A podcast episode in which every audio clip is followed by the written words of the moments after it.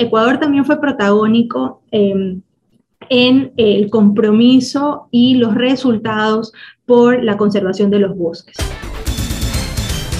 Estamos realmente con una entrevista que la hemos querido tener por, por todo lo que está pasando en el medio ambiente y pues gracias a la viceministra de Ambiente, Agua y Transición Ecológica, Bianca Dager, que está con nosotros y vamos a tocar este tema importantísimo, que es la transición ecológica, el plan descarbonización y logros de Ecuador en la COP26, o sea, la, eh, la reunión que se dio de las Naciones Unidas, eh, número 26 de hecho en Glasgow, Inglaterra, y que fue tan importante para el país y de la que todo el mundo habló y hasta Leonardo DiCaprio envió un tuit donde felicitaba al Ecuador por estos logros. Pues eh, es algo a lo que realmente no se apuntaba de forma directa, viceministra. Sin embargo, ahora ya lo estamos palpando y hemos puesto al Ecuador en un sitial muy importante a nivel mundial con estos pequeños actos que parece se han transformado a pues logros inmensos, ¿no? Bienvenida. Hola Mariela, muchísimas gracias por tenerme en el programa y un enorme saludo a, todos quienes nos están escuchando en estos momentos. Como bien eh, lo mencionas, em, Ecuador tuvo una participación muy relevante, yo, nosotros decimos que histórica, en esta COP26 que fue en Glasgow. Para las personas que, que tal vez no están tan familiarizadas con la COP, la COP significa la Convención de las Partes que es organizada por Naciones Unidas, en donde participan eh, 160 y pico de países em, y que es súper importante. Hay COPs para diferentes temas, pero tal vez la que ha agarrado más relevancia es justamente la COP de cambio climático. Y es 26 porque es la 26 sesión. Son, ¿Desde cuándo se está haciendo eh, la COP 26? O sea, si es 26, imagino que lleven 26 años haciéndola. Así es, así es, más o menos. Es una anual eh, y bueno, el, año pasado no se pudo hacer por el tema de COVID. Eh, y lo cual, bueno, también fue súper importante porque el anterior era en Chile, recordemos que por las particiones, pero también ha habido un liderazgo en, Latinoamérica. Entonces, volviendo al tema de Ecuador, Efectivamente, Ecuador hizo un anuncio importantísimo, eh, sobre todo porque esta COP es, es, relevante porque ya es un llamado a la acción, es decir, a que los países vengan con propuestas concretas, primero porque no hay más tiempo de seguir hablando de los efectos del cambio climático, Así es. Eh, sino venir con acciones concretas porque hasta el 2030 se espera que realmente se le pueda dar la vuelta a la situación de global, de poder mantener la temperatura por debajo del 1.5 grados centígrados. Para muchas personas dirán, ay, pero 1.5 grados no es nada. No, ecológicamente hablando a nivel mundial, este incremento significa, significaría que muchas especies que son vitales para que se genere la vida no estén,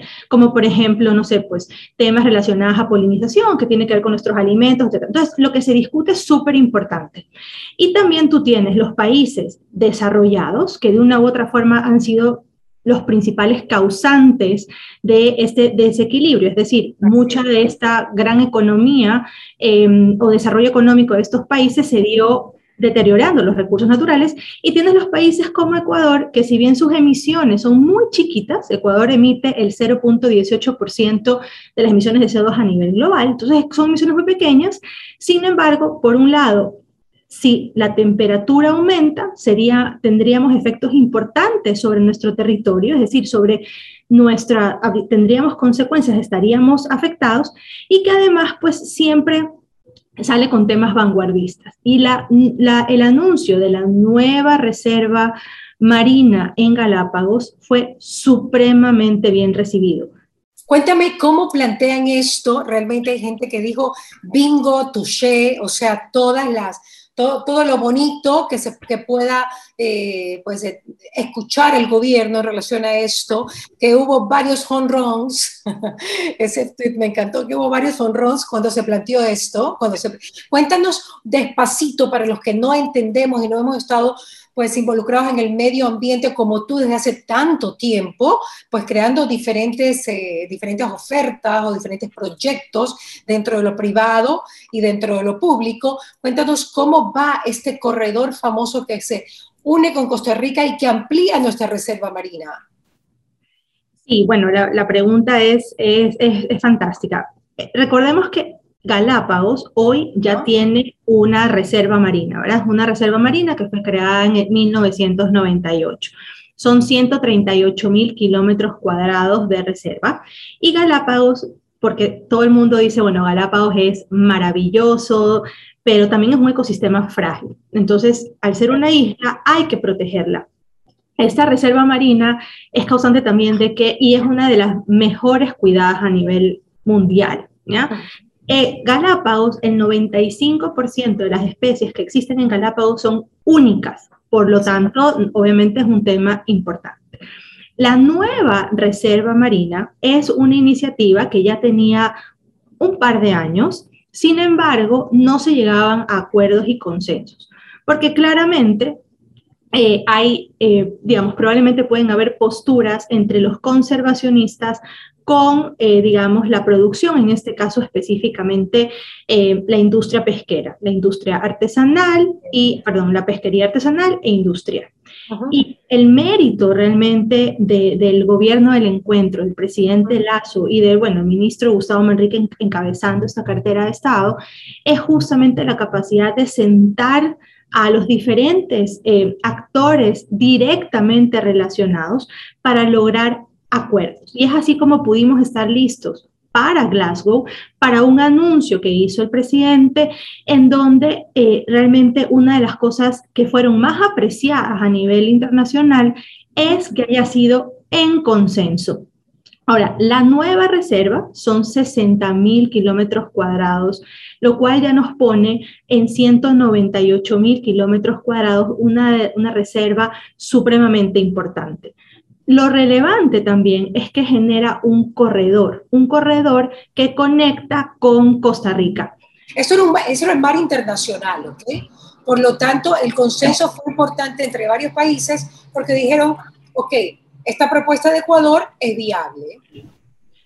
Claro, o sea, es decir, el primer consenso relevante es en el Ecuador, porque finalmente esta, esta, esta, este corredor está en lo que hoy es la zona económica exclusiva, es decir, es una zona en donde solo pesca em, eh, barcos ecuatorianos. Entonces significa, sin embargo, a través de datos técnicos, científicos, se pudo llegar a un equilibrio en donde sea una zona suficientemente importante para mantener lo que se busca, que es el corredor o una carretera marina, por decirlo así, que es muy importante para la reproducción y migración de especies que son súper relevantes para mantener un equilibrio en el océano. ¿Ya? Como por ejemplo tiburones, tortugas, em, em, rayas, diferentes especies.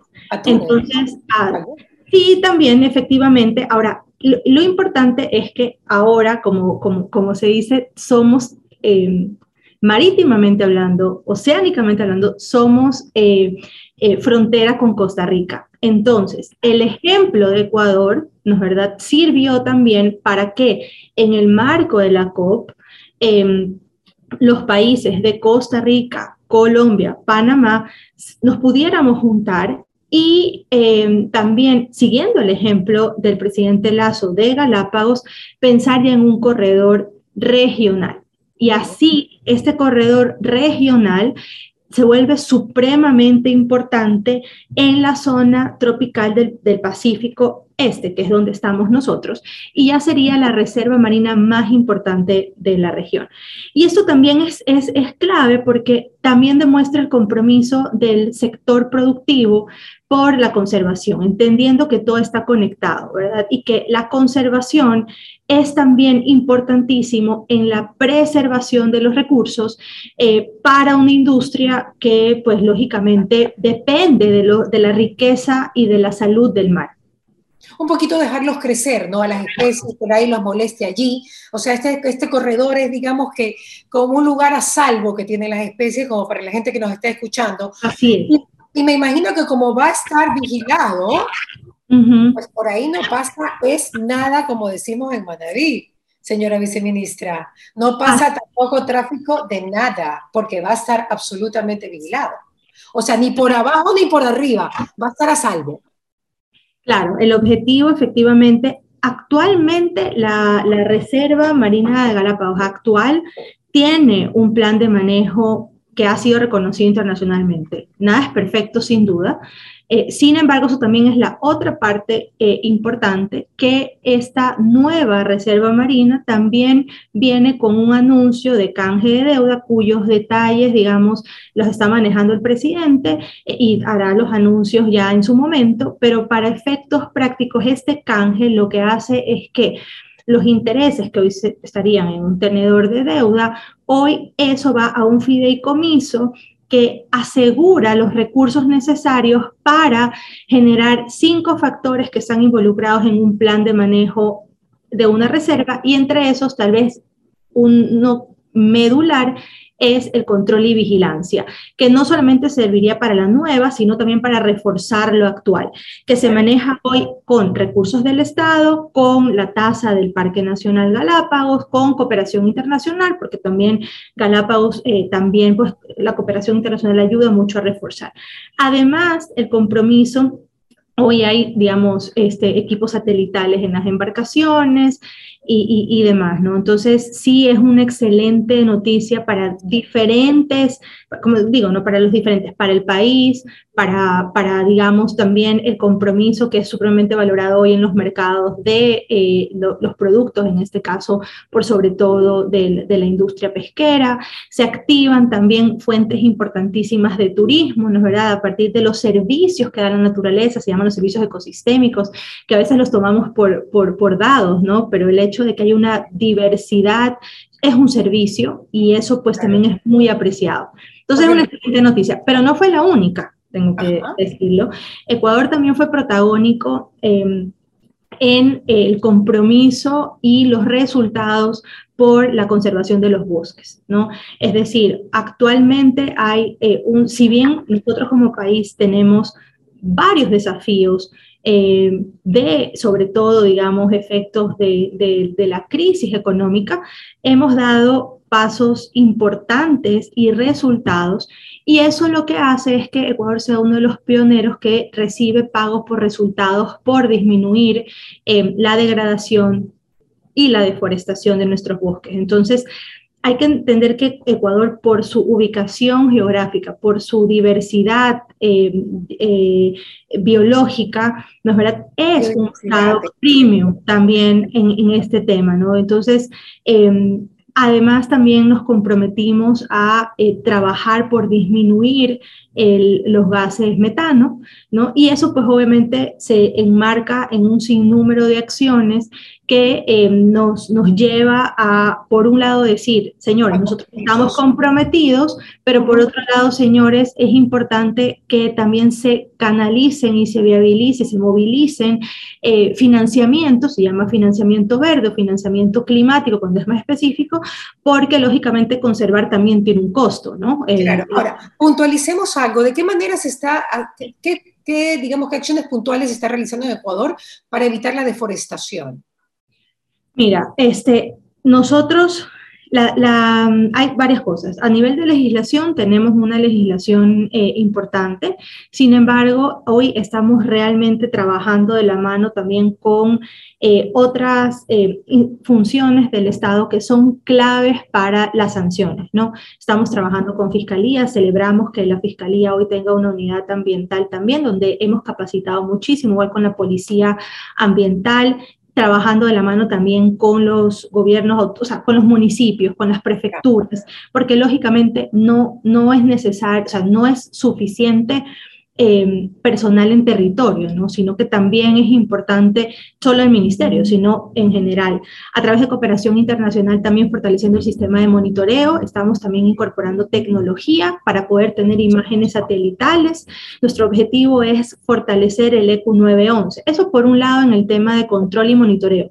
Pero por otro lado, es supremamente importante la educación por un lado, y por otro lado también hemos apuntado muchísimo alternativas. La bioeconomía es algo importante, presidimos el Comité Nacional y esto finalmente es dar alternativas. En algunos casos, eh, a nivel de comunidades se puede talar porque no hay tal vez otra opción, sobre todo después del COVID.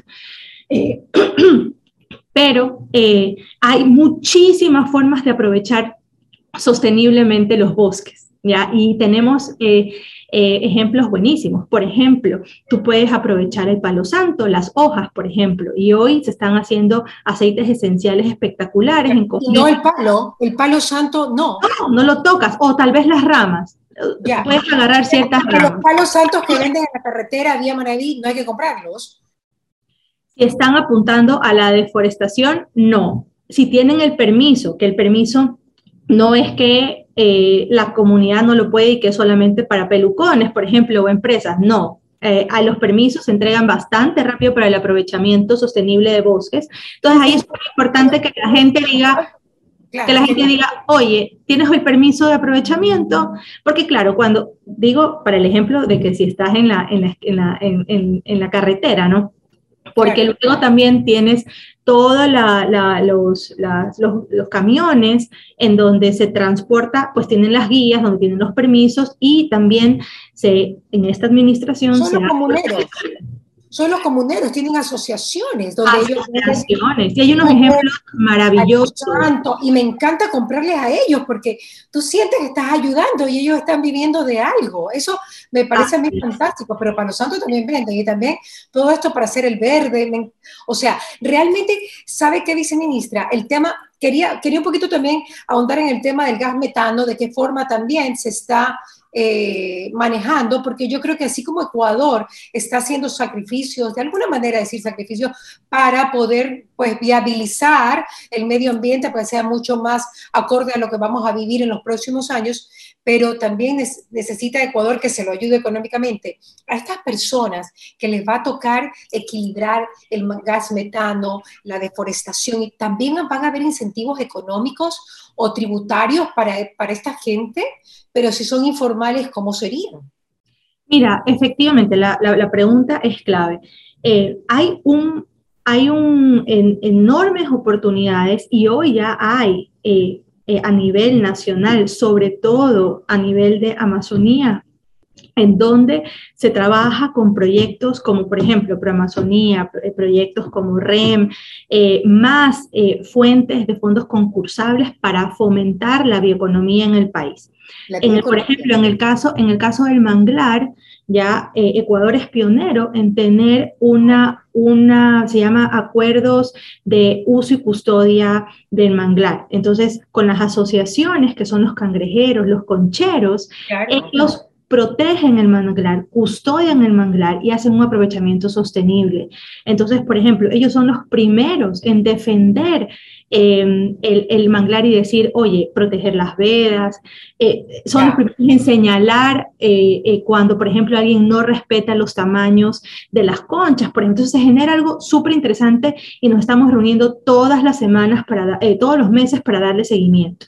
Ese ejemplo también hay en la Amazonía y poco a poco tiene que irse dando. Eso es parte importantísima de la transición ecológica. Como, como bien desde junio, desde el 5 de junio realmente, eh, el Ministerio de Ambiente y Agua pasó a ser Ministerio de Ambiente, Agua y Transición Ecológica. Y la transición ecológica no es una etiqueta. La transición ecológica hemos sido los pioneros en América Latina en asumir ese compromiso y en decir, ¿qué es la transición ecológica? Es saber que el Ecuador tiene que caminar y va a caminar hacia una economía baja en emisiones de carbono, resiliente a los efectos del clima, porque es importante prepararnos para eso.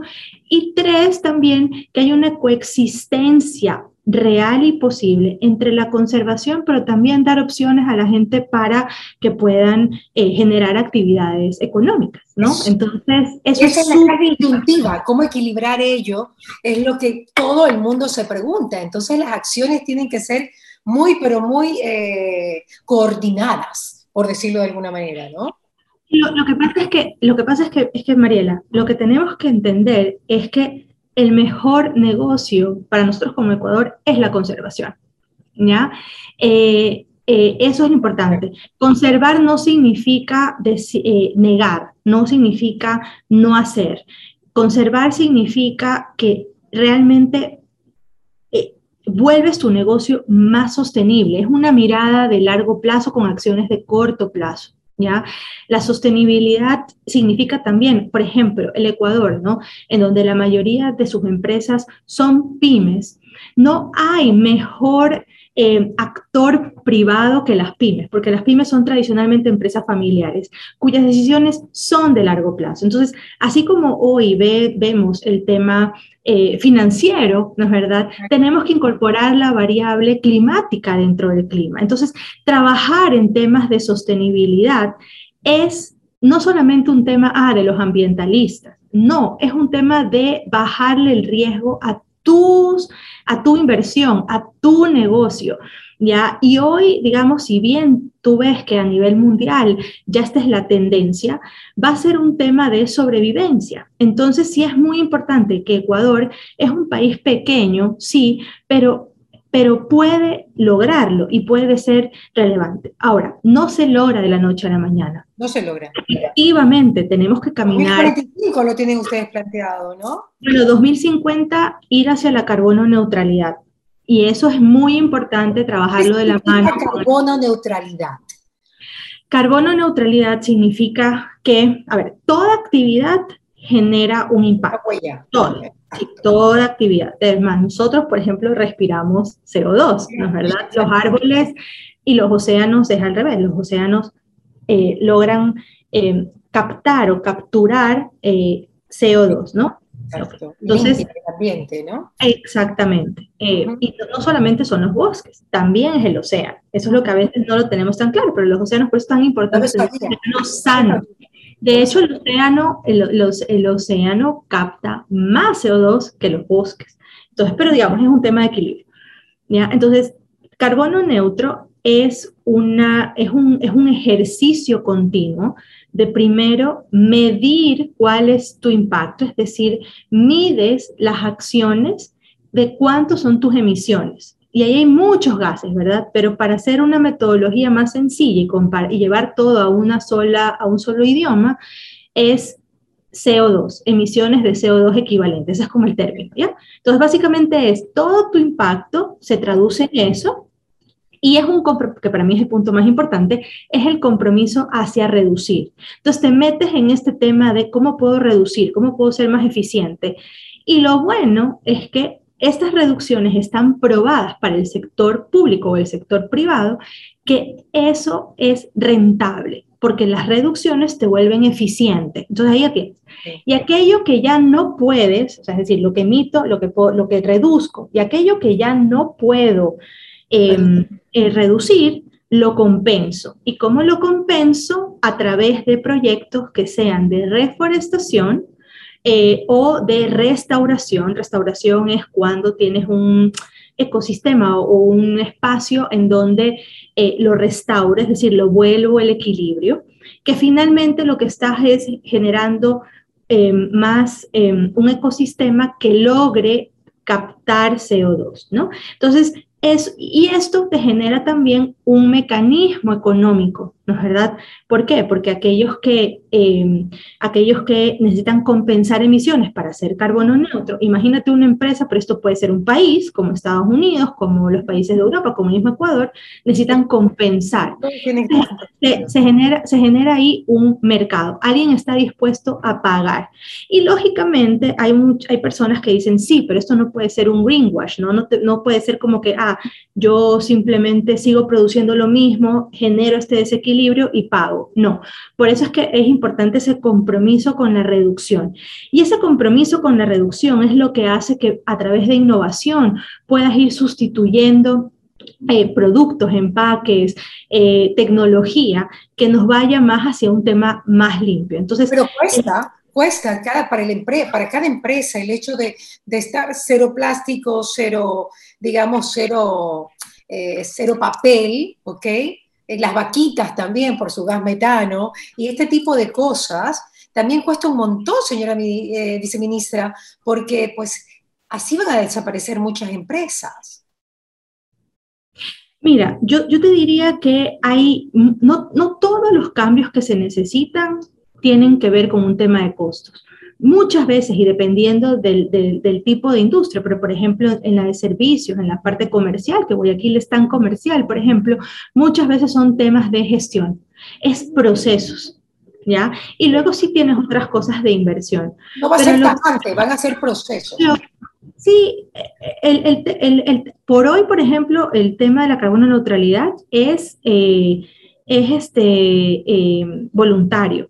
Y, por ejemplo, lanzamos el programa Ecuador Carbono Cero hace un mes y ya hay 126 empresas que, que, la han adoptado. Y ahí hay de todo, hay empresas grandes, hay empresas pequeñas. Pero lo importante también es que si tú vas a la ley tributaria, hay beneficios tributarios para estas actividades que logren reducir los gases de efecto invernadero y que logren realmente mitigar el cambio climático, ¿no? Más otros temas del proyecto de ley que hemos implementado, que se está debatiendo en la Asamblea, ¿no? En donde también se va a permitir una doble, hemos propuesto el gobierno una, una doble, exacto, una doble deducción a, eh, a, apoyo, ¿no es verdad?, a proyectos de conservación y de y bioemprendimientos. Entonces, eh, eso es algo que lo propusimos nosotros eh, en conjunto también con la sociedad civil y que, digamos, eh, esperemos pues que termine como todos queremos, que es con estos beneficios. Claro. El uso de, de plásticos de un solo uso, esa ley que se dio, fue un éxito Señor viceministro, usted no estaba en el ministerio, pero estaba pues en otras funciones y pues eh, también pues promoviendo el tema este de, del plástico de un solo uso. ¿Cómo, ¿Cómo va esa ley? ¿Sí se logró adaptar con éxito a las diferentes empresas y al consumidor? Es un proceso, es un proceso. Este, es un proceso, después de una ley viene el reglamento y después del reglamento das plazos, ¿verdad? Y los plazos son importantes para que haya esta transición. Eh, ahí digamos que hay responsabilidades que están compartidas con los municipios también, la industria también que hace y lógicamente algo que tenemos sin duda que ir reforzando es el control, ¿no es verdad? Eh, que es un control compartido porque sin duda pues sin control, yo creo que hay dos cosas importantes. Lo más importante es la conciencia, entender que el plástico es muy bueno, pero hay plásticos de un solo uso. Vale la pena decir que la ley o las ordenanzas que tienen algunos municipios regulan menos del 5% de todos los plásticos de un solo uso, ¿verdad? Pero hay, hay industrias que por el bien común tienen que irse transformando. Y el plástico de un solo uso es eso. Si tú haces un, yo, yo, yo te invito a que hoy, cuando vayas manejando, veas en la calle de la basura que hay, cuánto es plástico. Que vayas a eh, las playas, a la arena, y camines y veas por metro cuadrado cuánto microplástico hay. Que vaya, eh, que en los océanos, después de la limpieza, por ejemplo, colectivos tan maravillosos que hacen limpieza, cuánto es plástico, cuánto es tarrinas, cuánto es foam, cuánto es fundas, cuánto son redes de pesca, que ya estamos en este proceso también de, de un proyecto alrededor de eso. Entonces, eh, si bien hay dos cosas importantes, una es la conciencia de cada uno de nosotros, de que sabemos lo que está bien y lo que está mal, eso es lo que nos va a marcar la diferencia como sociedad, y lo otro también es ya que la industria vaya eh, sustituyendo, eh, digamos, productos que de una u otra forma, eso se rebota, ¿no? Entonces, esto, y, y que digamos, globalmente ya son industrias que el mismo mercado te dice que ya tienes que ir reemplazando. La buena noticia es que hay muchas eh, alternativas que se han generado, entonces se ve que la innovación con un mercado receptivo y sobre todo tomando en cuenta lo que necesitamos en un planeta que cada vez somos más con menos recursos disponibles, no tiene sentido que eh, nos volvamos botaderos de plásticos de un solo uso. La creatividad es lo que va a salvar al mundo, eso sí estamos conscientes porque en vista de la necesidad de esta transformación, pues vamos a tener que inventar nuevas cosas. Ahora yo quiero hacerle preguntas a Bianca Dager, ahora sí para finalizar. Si tuvieras que vivir sin papel, ¿lo harías? ¿Sin papel, sin plástico? ¿Tú lo harías, Bianca? Bueno, yo trato todos los días, ese es mi compromiso de utilizar lo menos posible. En el sector público es un reto, ¿no? El tema del papel. De hecho, yo creo que eso ha aumentado un poco mi, desde que estoy en el sector público, el uso del papel, aunque creo que por el COVID ya la incorporación de la firma electrónica ha ayudado muchísimo. Y con plásticos de un solo uso, eh, mi, mi, compromiso hace varios años ya es la reducción, porque es la reducción. Y eso también es algo que uno eh, eh, se vuelve ya un compromiso familiar y te das cuenta que esos pequeños hábitos eh, eh, o esas pequeñas, esas decisiones que se vuelven hábitos ya son lo que marca, lo, que marca la diferencia. ¿Y las carnes de res? Bueno, yo no soy muy fan de la carne de res, pero eh, sí, yo como, como muy poca carne, carne roja. Y aquí el tema es, em, eh, esa es otra industria que también se está, se está eh, modificando, está transicionando, eh, pero sin duda creo que hay compromisos pequeños que se puede hacer, como reducir el consumo de carne y aumentar el consumo también de productos que pues tengan un menor impacto. ¿no? Tal vez no es decir no como carne, eso es, es la decisión de cada uno, pero una decisión consciente. Ok, ¿y la extracción del yasuní? La extracción del yasuní em, realmente... le pregunto a Bianca, no le pregunto a la viceministra. Es difícil separar esa pregunta de una cosa.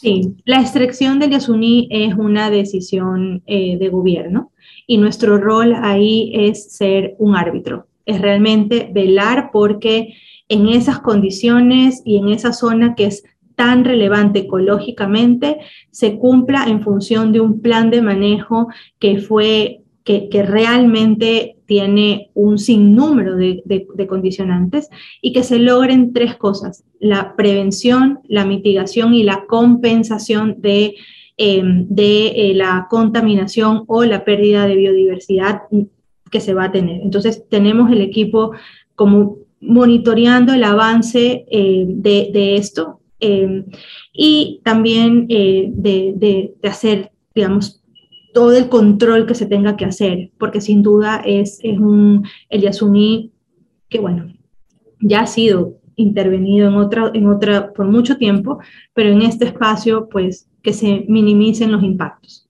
Pero se daría, pero minimizando impactos. Bueno, ya hay una licencia otorgada eh, hace varios años y que hoy están en la etapa de las vías ecológicas para poder avanzar. Eh, sí, ahí. Señora viceministra, me encanta que me haya contestado también como Bianca, porque yo creo que ahí eh, se deja ver tal cual es usted, una persona comprometida con el medio ambiente desde hace muchísimo tiempo, habiendo estudiado obviamente en Earth, que realmente es una universidad tan conocida en el mundo entero, por, por, dedicarse a este tipo de cosas, ¿no? Más que Zamorano, creo yo. Bueno, pero no vamos a comparar en todo caso. lo, lo, dijiste tú, no yo, pero está bien. creo que son enfocados, digamos, ustedes son más con medio ambiente, con tierra y tal, Zamorano es un poquito más agrícola, lo veo, ¿no? O sea, creo, creería que va allí, pero yo creo que de allí salen profesionales maravillosos que tengo muy de cerca y de los que quiero mucho. Señora viceministra, muchísimas gracias. Gracias por esta entrevista. Ojalá que en los diferentes pasos que ustedes, el gobierno del encuentro, den, podamos nosotros a través de eh, Radio Fuego y también de, los canales pues, digitales, podemos compartirlo, porque es importante entrar todos dentro de esta transición. Y como yo digo, cada proyecto bueno hay que ponerse la camiseta, como fue la vacunación, y poder avanzar sabiendo también las inquietudes de la gente, que son importantísimas, ¿no? Porque son su medio de vida también en relación a nuevas transiciones que viene con la, digamos, con la bioeconomía. No, sin duda, la transición ecológica no es eh, un reto o una bandera del Ministerio del Ambiente o Ecológica o del gobierno. La transición ecológica realmente se da cuando cada uno asume la parte que le corresponde. Así es, gracias señora viceministra, gracias por estar con nosotros, bien Canaje, ministra pues, de Ambiente, Agua y Transición Ecológica. Si no estuviera escrito aquí, no lo pudiera decir completo, porque realmente es largo. Un abrazo, ojalá nos veamos pronto. Gracias, bye. ¿Qué pasa con Mariela? Llegó a ustedes gracias al auspicio de Municipio de Guayaquil, Calipto, Farmavida, ATM, Produbanco, Diners Club, Mediglobal, Interagua, Pinto y ceviches de la Rumiñahui.